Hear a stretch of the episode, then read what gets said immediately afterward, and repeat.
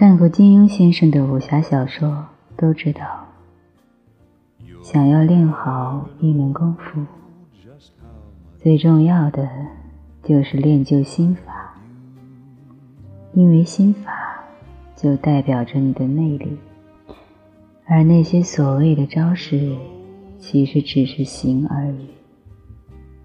如果你的内力不足的话，也没有办法。让那些招式发挥出它最大的威力。所以，恋爱这门功夫也是一样的。想要百炼成药，就要先做心理建设，不然你学再多的技巧和招式，也发挥不出它的功力。第一个心法就是。主动不掉价，胆小懦弱才掉价。这是绝大多数女孩子都有的通病，既想马儿跑得快，又想马儿不吃草。做梦！你想要对方注意到你，你就要先对他释放信号，告诉他可以接近你，可以来追求你。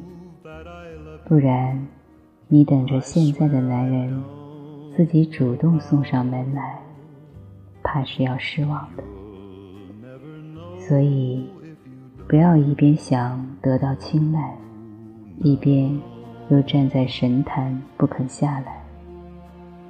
既然想成为征服世界的小妖精，就不要再端着城堡里高贵公主的架子了。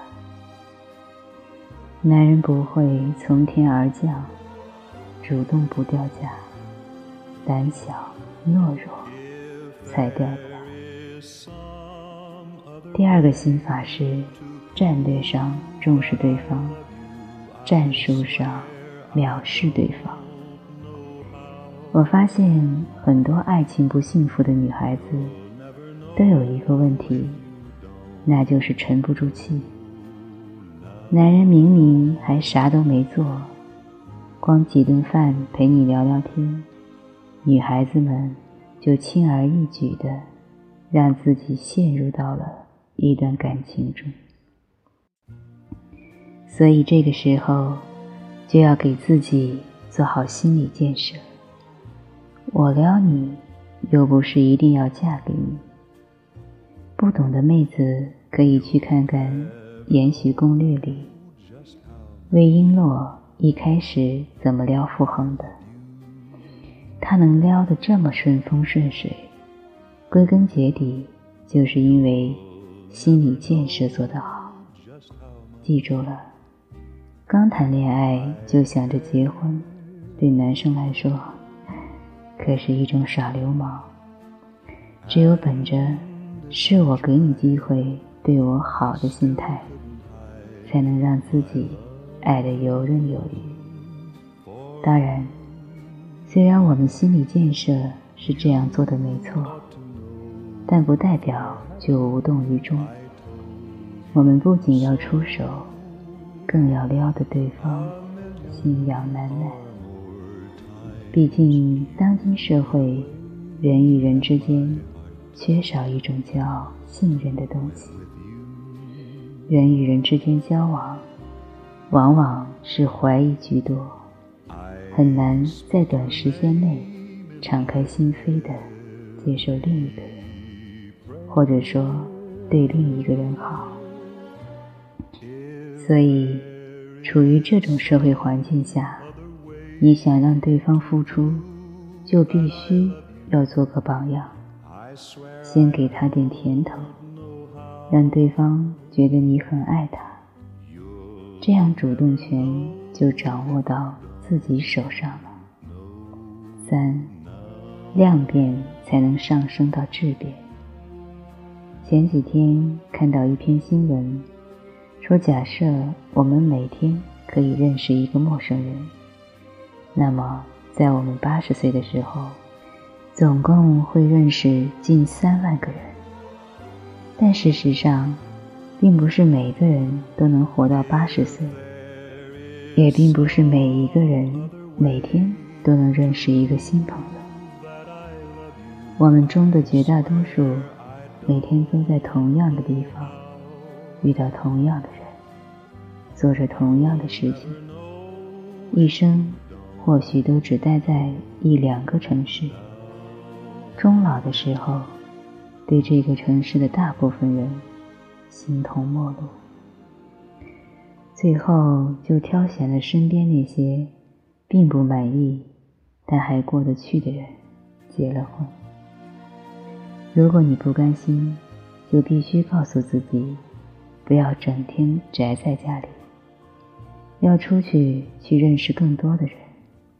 只有这样，你才知道哪个是最适合自己的。就好像钓鱼的人在那坐一天。也不一定能钓到鱼，但是渔夫下海撒网，就能捕捞出各种各样的鱼。若是像钓鱼一样费时费力的碰运气，什么时候才能找到真命天子呢？好了，讲完了三条恋爱心法，请大家务必认真修炼。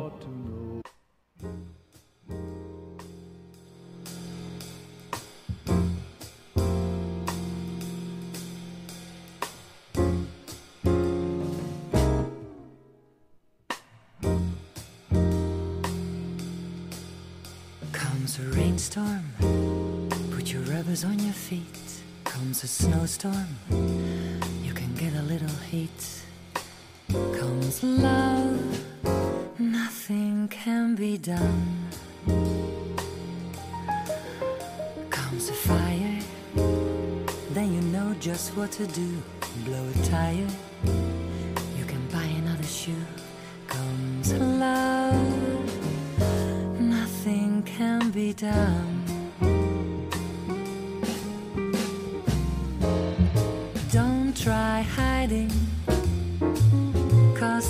Isn't any use. You'll start sliding when your heart turns on the juice. Comes a headache, you can lose it in a day. Comes a toothache see your dentist right away. Comes love, nothing can be done. Comes a heat wave, just hurry to the shore. Comes a summons you can hide behind a door. Comes love, nothing can be done. Comes measles, you just quarantine the room. See a mouse, chase it with a broom.